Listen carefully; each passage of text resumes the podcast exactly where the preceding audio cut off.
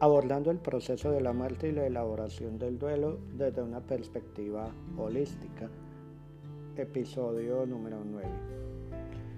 Ahora que ya hemos hecho un análisis a través de los anteriores episodios sobre todo este proceso de la muerte y la elaboración del duelo, entramos en el instante quizás de mayor sensibilidad es asistir a un ser humano en su lecho de muerte.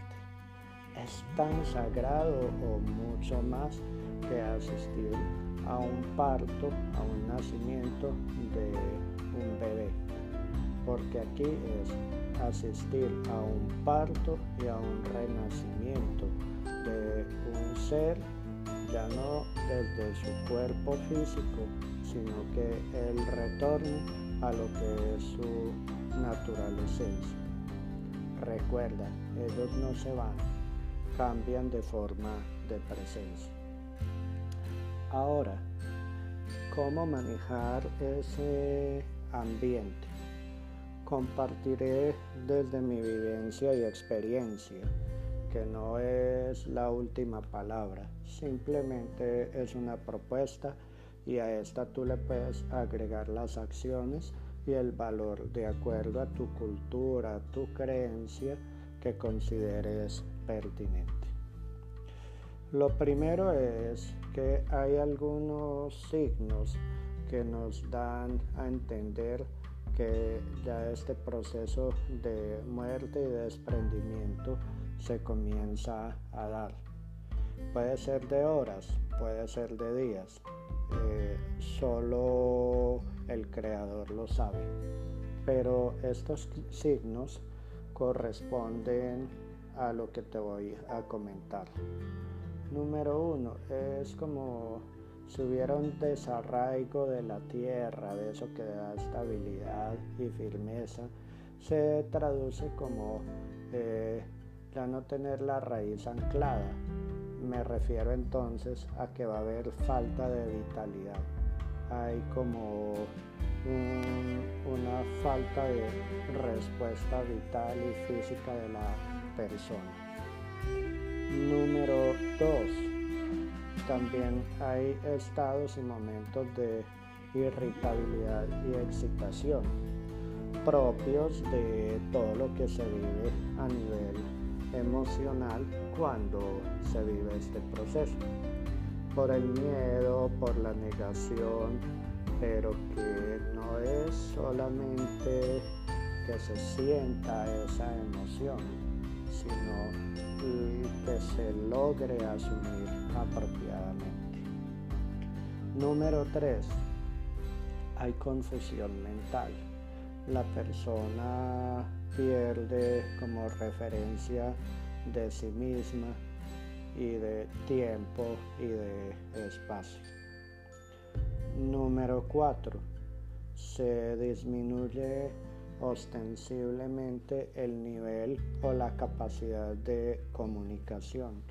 La persona entra en un mutismo profundo, como retornando a su esencia en el corazón para desde allí volver a ese camino de la luz, desde su corazón a su conciencia y a ese punto de luz por encima de su cabeza, como ese gran sol que representa la fuerza del Creador, la casa del Padre, llamando nuevamente a esa persona.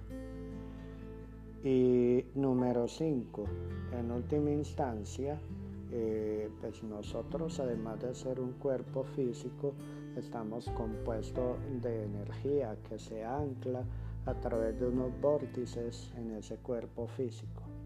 Y cuando esa energía se empieza a retirar y a desprender, se generan a veces movimientos involuntarios o lo, lo que conocemos como estertores es una suma de procesos que no necesariamente se dan así, pero te entrego esos elementos para que sepas que es una manera de definir e identificar ese proceso del desprendimiento y de la muerte. Es muy importante que el lecho en donde hay un moribundo, en la habitación en donde está como el sitio más sagrado para mí que existe en la tierra, acorde a esas circunstancias, se respete y además de eso se tenga la posibilidad de guardar silencio. Desde el silencio se abstrae ese ser y puede enfocarse en ese camino de volver a la casa del Padre. Se puede poner eso sí, música, mm, cantos gregorianos, el Ave María, eh, música de Mozart, cuatro estaciones de Vivaldi, es decir, música de este estilo que facilite ese camino de la esencia y el alma de esa persona a la casa del Padre nuevamente.